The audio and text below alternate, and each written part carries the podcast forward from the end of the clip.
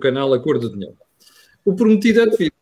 Eu anunciei no programa da manhã de hoje, no comentário matinal, que iria entrevistar o professor Bruno Palma. Ora, Bruno Palma esteve em uh, destaque na semana passada, depois da sua participação no, na Convenção do Movimento Europa e Liberdade. E a sua tese, um bocado polémica para uns, uh, uma série de comentários, nem todos simpáticos, e uma campanha infame nas redes sociais. Uh, comentadores e também deputados uh, e intelectuais que não se coibiram de manipular totalmente as declarações de Nuno Palma. Ora bem, Nuno Palma está agora connosco em direto e vamos conversar sobre aquela que foi a sua tese central na apresentação que fez na convenção. Nuno, muito obrigado por este ter aceito o convite. Já agora, vou-lhe pedir para começar a explicar aos espectadores da Cor do Dinheiro quais, qual foi a sua tese e porque é que ela provocou tanta celeuma nas redes sociais. Muito obrigado pelo convite. a tese não teve. o Estado Novo não foi muito central na tese, apesar da, da atenção mediática ser toda à volta desse assunto. Aliás, que é uma questão que nós nos devemos perguntar, porque é que 50 anos depois ainda, ainda há esta obsessão e tabu com o Estado Novo. Um, a minha tese, não, o centro da tese não, não tem a ver com o Estado Novo, tem a ver com porque é que nós hoje estamos numa situação em que há mais de 20 anos que Portugal não cresce uh, e não só não cresce, como está a divergir da Europa Ocidental, numa situação que é anómala a nível europeu. Nuno, está com algum problema no microfone? de vez em quando aparecem os ruídos. Uh, está a utilizar microfone externo ou do computador? É o do computador, penso. Bem, ele está com alguns problemas, mas sim, vamos seguir. Bom, uh, mas eu sei que a tese não se centrou no Estado Novo, mas como já percebeu em Portugal, as pessoas gostam de ir buscar o Estado Novo para justificar tudo quanto é uh, deriva ideológica. Bom, mas voltando ao Estado Novo, duas coisas que o Nuno disse, que o Estado Novo tinha tido uma prestação melhor do que a Primeira República, em termos de uh, formação, educação, e também em termos económicos. E, uma, e, um dos pormenores que referiu foi o facto de Portugal ter crescido em alguns momentos durante, a ditadura mais do que cresceu em certos momentos da democracia. Estava a falar do, do, do, período da nossa adesão à EFTA?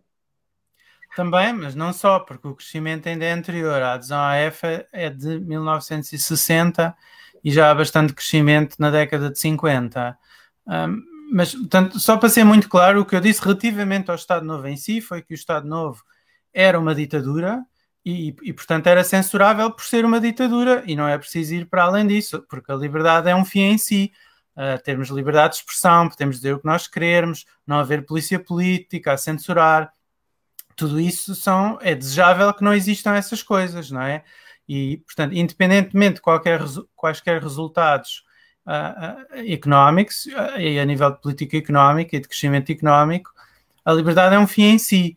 Uh, o que eu também disse, e foi isso que irritou muito da, da esquerda, em particular a extrema-esquerda, foi que os principais opositores ao Estado Novo, que era o PCP, nunca tinha desejado liberdade em Portugal. E, portanto, que era falso, por exemplo, se forem à Fortaleza de Peniche, hoje Museu da Resistência e Liberdade, diz que tiveram lá presas pessoas que lutaram pela democracia. E isto é completamente falso. Uh, então, então explique porquê, não? Porque em nenhum país em que os regimes em que eles de facto uh, tiveram no poder, houve, não houve polícia política, uh, em todos esses países houve sempre polícia política, perseguições, assassínios, um, censura. Aliás, a repressão era maior do que no Estado Novo. O Estado Novo era um regime uh, de relativa baixa repressão comparada com esses regimes. Uh, por exemplo, não havia pena de morte. Houve algumas execuções extrajudiciais, mas que eram uh, até relativamente baixas comparadas com esses regimes. Um, e, portanto, um, ah, o que, o que, o, portanto, isso foi parte do meu discurso que, que, que, irritou muita gente, porque Portugal está numa situação anómala a esse nível, a nível europeu. O próprio Parlamento Europeu, há uns dois anos, uh, afirmou, fez uma proclamação em que, que, equiparava os crimes do comunismo aos do nazismo. Uh, não há qualquer tipo de diferença em termos de, da responsabilidade moral de uns versus os outros, e esse, essa resolução foi rejeitada no Parlamento Português pelos partidos à esquerda do PSD, um, o que é uma situação completamente anómala a nível europeu. Um, portanto, em Portugal, sim. Acha que foi esta, este seu foco ao fazer essa crítica à extrema-esquerda que provocou esta reação em cadeia nos últimos dias? Também, mas a reação não foi só da extrema-esquerda, porque também houve muita reação uh, do próprio Partido Socialista. Uh, e ainda esta manhã eu vi o secretário-geral uh, da JS a dizer no Twitter várias mentiras sobre mim, que eu era simpatizante da ditadura, que, etc. Isto é depois de já ter sido poligrafado o eurodeputado Pedro Marques, mesmo assim continuam a espalhar estas mentiras e a dizer estas coisas. Uh, agora, eh, nós devemos pensar em a tese central do meu argumento, do, do, do que eu afirmei no MEL, uh, tudo isto até vem ajudar a confirmar a, a tese central, que não teve nada a ver com o Estado Novo, tem a ver como o Estado Novo é instrumentalizado pela esquerda em Portugal para criar estigma à direita. Foi esse a tese central da minha intervenção no MEL. E tudo isto que se passou só tem confirmado a minha tese. Basta verem a fotografia desse tal secretário-geral da JS no Twitter, que é Abril é o futuro. Este tipo é nascido nos anos 90, não teve nada a ver com o 25 de Abril. Um, portanto, há, há, uma estratégia da, da, esquerda em Portugal de pôr as culpas no Estado Novo de tudo o que tem corrido mal em Portugal para se legitimizar em si próprios.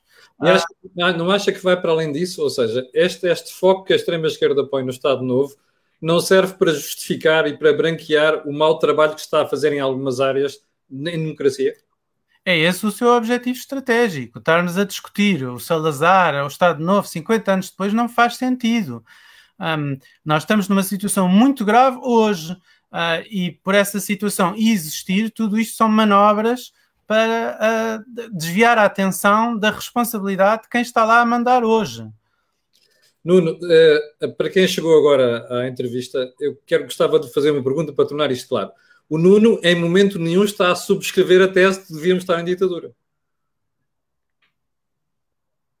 É evidente, basta ouvir o que eu disse. Uh, só que isso também foi parte da manipulação que houve. Foi, foram cortadas partes do meu discurso uh, e depois foram espalhadas no Twitter a parte, tendo cortada a parte em que eu explicitamente disse que a, a, a, ditadura era indefensável a nível político e que a liberdade era um fim em si, e depois foi espalhado o resto. Mas o que eu acho mais interessante é que já depois de ter sido havido um polígrafo que mostrou que era falso o que tinha dito o eurodeputado sobre a minha intervenção, continuou a ser repetido por vários políticos, um, especialmente do PS, que eu tinha defendido a ditadura uh, politicamente, o que é absolutamente falso. Uh, ah, um, agora, é, o, que é, o, o, que é preciso reconhecer é que, em termos de, de política económica, do que nós vimos em termos de resultados económicos, todas as afirmações que eu fiz estavam corretas do ponto de vista factual. É, são preciso, factos, não é? São, são factos. É ver os factos são factos históricos. Portugal, em 1940, tinha um terço do PIB per capita médio dos países mais ricos da Europa. Nas vésperas do 25 de Abril já era quase dois terços. Uh, portanto, foi um período de enorme convergência com a Europa, que é anterior à democracia. E essa convergência do PIB per capita depois também se nota noutros indicadores que são públicos, podem se ver por data, por exemplo. Uh, enorme queda na taxa de mortalidade infantil, que era, mais, era quase 15% um, em 1940, cerca de 131, penso que é 131 mortos por mil habitantes nas crianças em 1940, isto depois vai cair a pique ainda durante o Estado Novo, e quando chegamos às vésperas do 25 de Abril, já é menos de metade uh, a taxa de mortalidade infantil, uh, e depois continua a melhorar durante a democracia, como é natural. Um, mas, portanto, tanto em termos de convergência macroeconómica com a Europa, como nestes indicadores de bem-estar, houve imensa um, houve muita melhoria das condições de vida na população, ainda antes, também a nível da educação, fizeram-se espantosos progressos no combate ao analfabetismo durante o Estado Novo. Uh, foi um problema que o, o, Estado Novo resolveu entre as crianças, era um problema secular em Portugal. Em 1900, 75% da população portuguesa era analfabeta. Uh, o problema estava resolvido no final do, do Estado Novo entre as crianças. Uh, agora, uh, aqui a questão é a seguinte: nada disto, nada disto justifica o regime politicamente. Claro. Porque, como eu disse imensas vezes, a, a, a democracia é um fim só por si. mas isto o que também não pode fazer é dar uma, uma superioridade moral à esquerda que não a tem e não a merece. Porquê é que acha que a esquerda em Portugal se arvora esta superioridade moral como se tivesse sido ungida de um poder divino para dizer a verdade? Porque lhes interessa reescrever a história para beneficiarem dessa própria reescrita da história. Uh, uh, é aquela, frase famosa do Orwell, quando critica a União Soviética, em que diz que quem controlar o passado controla o presente, quem controlar o presente controla o futuro e por aí fora. Não é? Uma grande verdade, belíssimo livro, aliás, esse do, do Orwell. Uh, Nuno, isto não lhe faz impressão? Se fosse o PCP, o Bloco de Esquerda, a fazer este tipo de campanha, eu percebia, mas o PS é muito estranho. Pois, mas o próprio PS beneficia destes mitos que são criados com esse objetivo explícito uh, o objetivo de um, ter benefício eleitoral das pessoas acreditarem na superioridade moral de quem lá está. Uh, e o, atenção que o PS não beneficia só com os mitos sobre o Estado Novo, ou seja, o, o, a maior parte do povo português é democrático, portanto, o PS também beneficiou com o 25 de novembro. Um, mas, portanto, to, todas estas, todo, mas, mas, mas claro que como hoje tem que estar apoiado na extrema-esquerda para governar, uh, não se quer meter com, com quem os possa chatear uh, e morder os calcanhares, não é? E, uma, uma das coisas que é estratégico. Sim, uma das coisas que me surpreende é a comparação dos dados económicos entre o período pós-adesão à EFTA, que foi quando nós crescemos mais, chegámos a crescer mais do que a própria Coreia do Sul, por exemplo, e o que nós tivemos depois da adesão à União Europeia. Em princípio, em tese, para quem percebe no mínimo de economia, como nós abrimos a economia totalmente depois de 86, e particularmente a partir do momento em que passou a haver um mercado único, nós devíamos ter tido um crescimento económico muito maior do que aquele que aconteceu durante a seguir à adesão à EFTA. Porquê é que isso não sucedeu? Bem, em primeiro lugar, um, há um dado que será talvez interessante, é que, como eu disse antes, nas vésperas do 25 de Abril, Portugal já tinha um bocadinho mais, cerca de 60% do rendimento médio dos países mais ricos da Europa. Mas 10 anos depois, em 85, já só era 55%. Houve uma divergência uh, entre 75 e 85. Porquê? Porque nós sabemos o que é que aconteceu nessa fase. Foram as nacionalizações, foram as, as subidas económicas.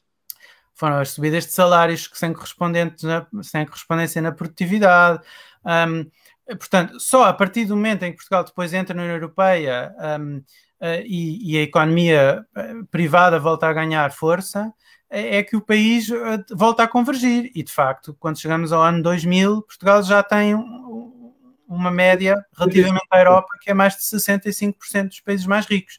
Mas nos últimos 20 anos tem parado completamente outra vez, mais de 20 anos até. E porquê é que acha que isto está a acontecer? É evidente, é porque Portugal, mais uma vez, é um país que politicamente é anormal a nível europeu.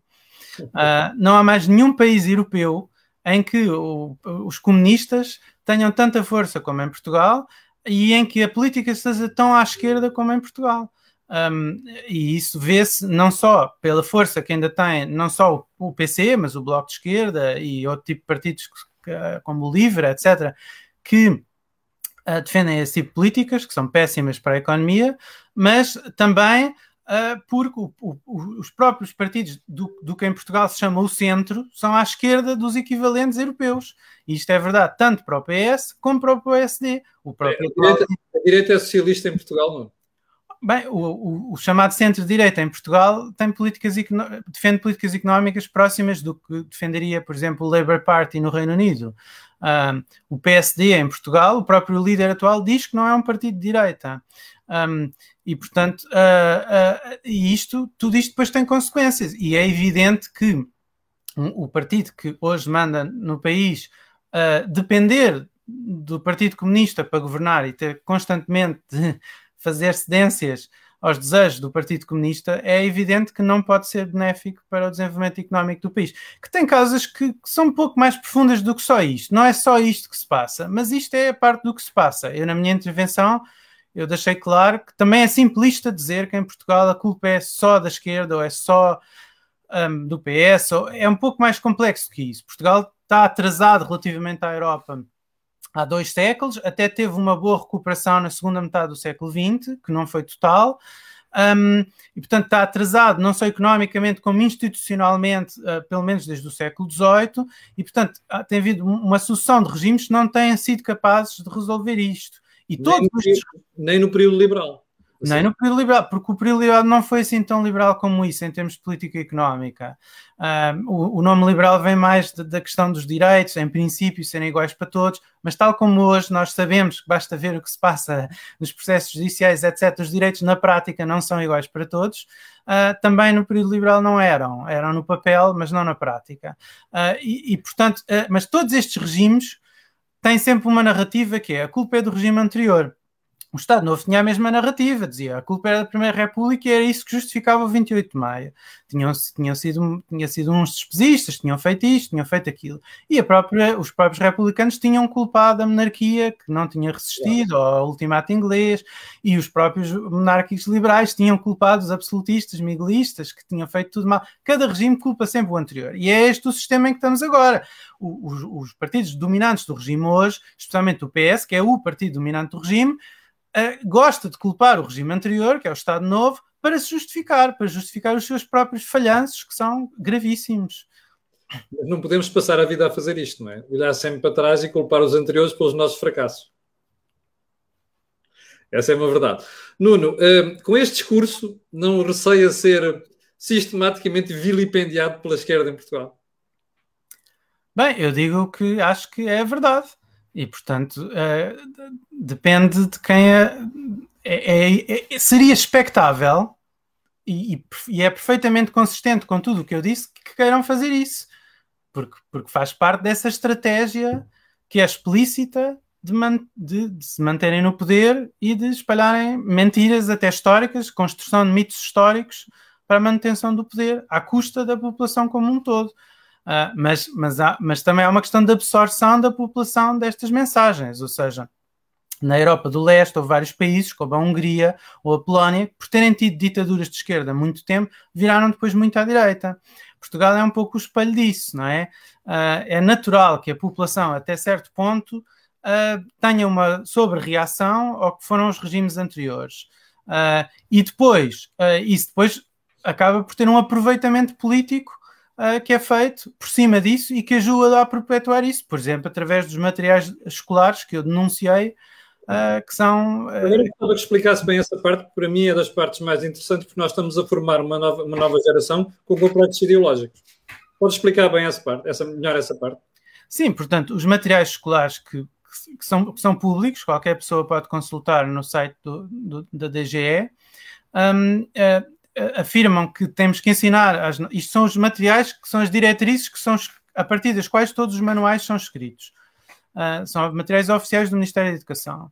Uh, e, uh, e eu, portanto, eu na MEL denunciei que estes materiais são a forma como o Estado Novo é apresentado nestes materiais está perfeitamente consistente com o que eu acabei de dizer antes, ou seja, tem uma parte que eu concordo, quer dizer, era uma ditadura, tinha polícia política, tudo isto não é aceitável, mas depois também tem uma parte em que dizem, uh, e isto é considerado uma aprendizagem estruturante, portanto é absolutamente fundamental os alunos saírem de lá a, a, a repetirem esta cartilha, diz que, Novo, diz que o Estado Novo atrasou o país social e economicamente. Isto é, é, completamente falso. Qualquer historiador económico sério sabe que isto é falso e está estudado. Há literatura séria sobre isto nas melhores revistas internacionais muita feita por economistas de esquerda, como é o caso do Pedro Lains.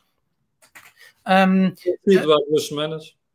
Exato, falecida não há muito tempo, e portanto, uh, isto, e, uh, portanto, a forma como o Estado Novo é apresentado nestes materiais escolares é falsa do ponto de vista científico, e não é só falsa do ponto de vista científico, como eu argumentei também é inconstitucional, uh, porque a Constituição proíbe ensino de natureza ideológica.